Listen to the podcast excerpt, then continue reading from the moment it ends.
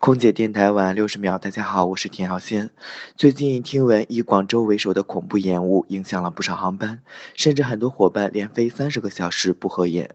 与此同时，在各个航班上又出现了不同程度的找茬事件，比如说有的要连续喝十几杯水根本停不下来，有的要连续的按呼唤铃就是为了要一条毛毯。无数的空乘小伙伴被虐一遍后还要微笑的面对。因为我们深知，我们就是为了身上的这一条制服。今天的天气可能已经放晴了，相信大家明天又是美好的一天。小伙伴们加油！我在北京，祝大家晚安。